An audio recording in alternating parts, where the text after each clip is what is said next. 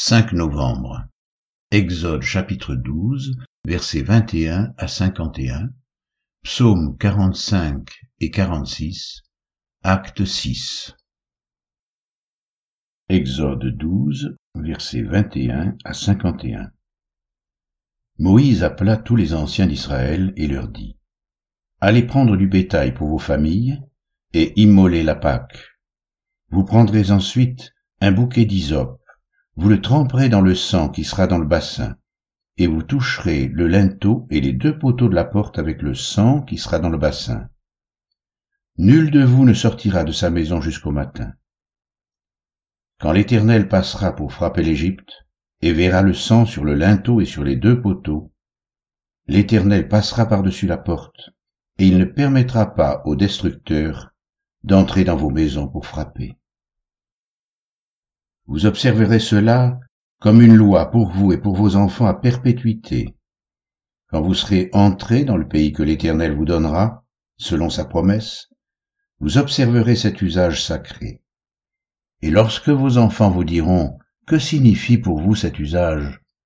Vous répondrez C'est le sacrifice de Pâques, en l'honneur de l'Éternel, qui a passé par-dessus les maisons des enfants d'Israël en Égypte, lorsqu'il frappa l'Égypte et qu'il sauva nos maisons. Le peuple s'inclina et adora. Et les enfants d'Israël s'en allèrent et firent ce que l'Éternel avait ordonné à Moïse et à Aaron. Ils firent ainsi. Au milieu de la nuit, l'Éternel frappa tous les premiers-nés dans le pays d'Égypte, depuis le premier-né de Pharaon assis sur son trône, jusqu'au premier-né du captif dans sa prison, et jusqu'à tous les premiers-nés des animaux. Pharaon se leva de nuit, lui et tous ses serviteurs, et tous les Égyptiens, et il y eut de grands cris en Égypte, car il n'y avait point de maison où il n'y ait un mort. Dans la nuit même, Pharaon appela Moïse et Aaron et leur dit, Levez-vous, sortez du milieu de mon peuple, vous et les enfants d'Israël, allez, servez l'Éternel comme vous l'avez dit, prenez vos brebis et vos bœufs comme vous l'avez dit, allez, et bénissez-moi. Les Égyptiens pressait le peuple et avait hâte de le renvoyer du pays car il disait Nous périrons tous. Le peuple emporta sa pâte avant qu'elle soit levée. Ils enveloppèrent les pétrins dans leurs vêtements et les mirent sur leurs épaules.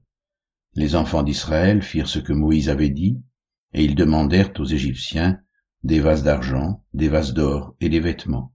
L'Éternel fit trouver grâce au peuple aux yeux des Égyptiens, qui se rendirent à leur demande, et ils dépouillèrent les Égyptiens. Les enfants d'Israël partirent de Ramsès pour Sukkot, au nombre d'environ six cent mille hommes de pied, sans les enfants. Une multitude de gens de toute espèce montèrent avec eux. Ils avaient aussi des troupeaux considérables de brebis et de bœufs. Ils firent des gâteaux cuits sans levain avec la pâte qu'ils avaient emportée d'Égypte et qui n'était pas levée, car ils avaient été chassés d'Égypte sans pouvoir tarder et sans prendre des provisions avec eux. Le séjour des enfants d'Israël en Égypte fut de quatre cent trente ans, et au bout de quatre cent trente ans le jour même, toutes les armées de l'Éternel sortirent du pays d'Égypte. Cette nuit sera célébrée en l'honneur de l'Éternel, parce qu'il les fit sortir du pays d'Égypte. Cette nuit sera célébrée en l'honneur de l'Éternel par tous les enfants d'Israël, et par leurs descendants. L'Éternel dit à Moïse et à Aaron, Voici une ordonnance au sujet de la Pâque. Aucun étranger n'en mangera. Tu circonciras tout esclave à qui a pris d'argent, alors il en mangera. L'habitant et le mercenaire n'en mangeront point. On ne la mangera que dans la maison. Vous n'emporterez point de chair hors de la maison, et vous ne briserez aucun os. Toute l'assemblée d'Israël fera la Pâque. Si un étranger en séjour chez toi veut faire la Pâque de l'Éternel, tout homme de sa maison devra être circoncis. Alors il s'approchera pour la faire, et il sera comme l'indigène, mais aucun incirconcis n'en mangera. La même loi existera pour l'indigène comme pour l'étranger en séjour au milieu de vous. Tous les enfants d'Israël firent ce que l'Éternel avait ordonné à Moïse et à Aaron, ils firent ainsi. Et ce même jour, L'Éternel fit sortir du pays d'Égypte les enfants d'Israël, selon leurs armées.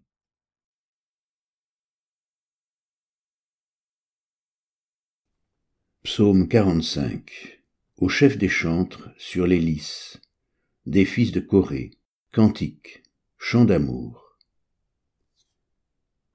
Des paroles pleines de charme bouillonnent dans mon cœur. Je dis, mon œuvre est pour le roi, que ma langue soit comme la plume d'un habile écrivain. Tu es le plus beau des fils de l'homme, la grâce est répandue sur tes lèvres. C'est pourquoi Dieu t'a béni pour toujours. Vaillant guerrier, saint ton épée, ta parure et ta gloire, oui ta gloire. Sois vainqueur, monte sur ton char, défends la vérité, la douceur et la justice, et que ta droite se signale par de merveilleux exploits. Tes flèches sont aiguës, des peuples tomberont sous toi, elles perceront le cœur des ennemis du roi. Ton trône, ô Dieu, est à toujours. Le sceptre de ton règne est un sceptre d'équité. Tu aimes la justice et tu hais la méchanceté. C'est pourquoi, ô Dieu, ton Dieu t'a oint d'une huile de joie par privilège sur tes collègues. La myrrhe, l'aloès et la casse parfument tous tes vêtements. Dans les palais d'ivoire, les instruments à cordes te réjouissent.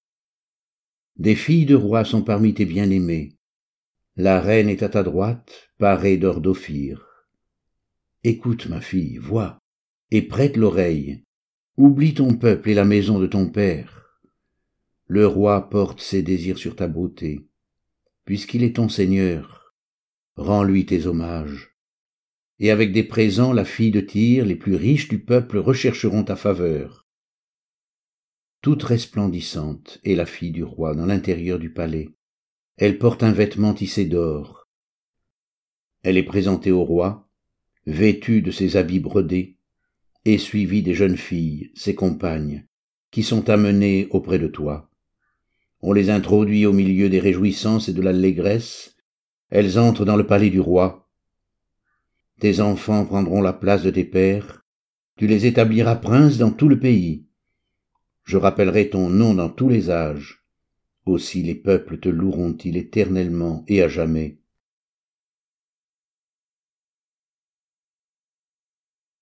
Psaume 46 Au chef des chantres, des fils de Corée sur Alamoth, cantique. Dieu est pour nous un refuge et un appui un secours qui ne manque jamais dans la détresse. C'est pourquoi nous sommes sans crainte quand la terre est bouleversée et que les montagnes chancellent au cœur des mers. Quand les flots de la mer mugissent, écument, se soulèvent jusqu'à faire trembler les montagnes. Il est un fleuve dont les courants réjouissent la cité de Dieu, le sanctuaire des demeures du Très-Haut. Dieu est au milieu d'elle, elle n'est point ébranlée. Dieu la secourt dès l'aube du matin. Des nations s'agitent, des royaumes s'ébranlent. Il fait entendre sa voix, la terre se fond d'épouvante. L'Éternel des armées est avec nous, le Dieu de Jacob est pour nous une haute retraite. Venez, contemplez les œuvres de l'Éternel, les ravages qu'il a opérés sur la terre. C'est lui qui a fait cesser les combats jusqu'au bout de la terre. Il a brisé l'arc, et il a rompu la lance il a consumé par le feu les chars de guerre. Arrêtez et sachez que je suis Dieu, je domine sur les nations, je domine sur la terre. L'Éternel des armées est avec nous, le Dieu de Jacob est pour nous une haute retraite.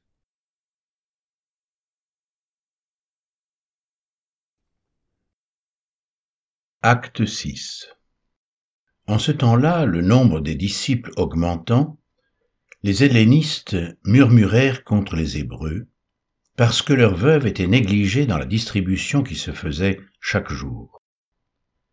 Les douze convoquèrent la multitude des disciples et dirent Il n'est pas convenable que nous laissions la parole de Dieu pour servir aux tables. C'est pourquoi, frères, choisissez parmi vous sept hommes, de qui l'on rende un bon témoignage, qui soient pleins d'Esprit Saint et de sagesse, et que nous chargerons de cet emploi. Et nous, nous continuerons à nous appliquer à la prière et au ministère de la parole. Cette proposition plut à toute l'assemblée. Ils élurent Étienne, homme plein de foi et d'Esprit Saint, Philippe, Procore, Nicanor, Timon, Parménas et Nicolas, prosélytes d'Antioche. Ils les présentèrent aux apôtres qui, après avoir prié, leur imposèrent les mains. La parole de Dieu se répandait de plus en plus, le nombre des disciples augmentait beaucoup à Jérusalem, et une grande foule de sacrificateurs obéissait à la foi. Étienne, plein de grâce et de puissance, faisait des prodiges et de grands miracles parmi le peuple. Quelques membres de la synagogue, dite désaffranchie, de celle des Cyrénéens et de celle des Alexandrins, avec des Juifs de Cilicie et d'Asie, se mirent à discuter avec lui. Mais ils ne pouvaient résister à sa sagesse et à l'esprit par lequel il parlait. Alors, ils soudoyèrent des hommes qui dirent Nous l'avons entendu proférer des paroles blasphématoires contre Moïse et contre Dieu. Ils émurent le peuple, les anciens et les scribes, et, se jetant sur lui, ils le saisirent et l'emmenèrent au Sanhédrin. Ils produisirent de faux témoins qui dirent Cet homme ne cesse de proférer des paroles contre le lieu saint et contre la loi, car nous l'avons entendu dire que Jésus, ce Nazaréen, détruira ce lieu et changera les coutumes que Moïse nous a données. Tous ceux qui siégeaient au Sanhédrin ayant fixé les regards sur Étienne, son visage leur parut comme celui d'un ange.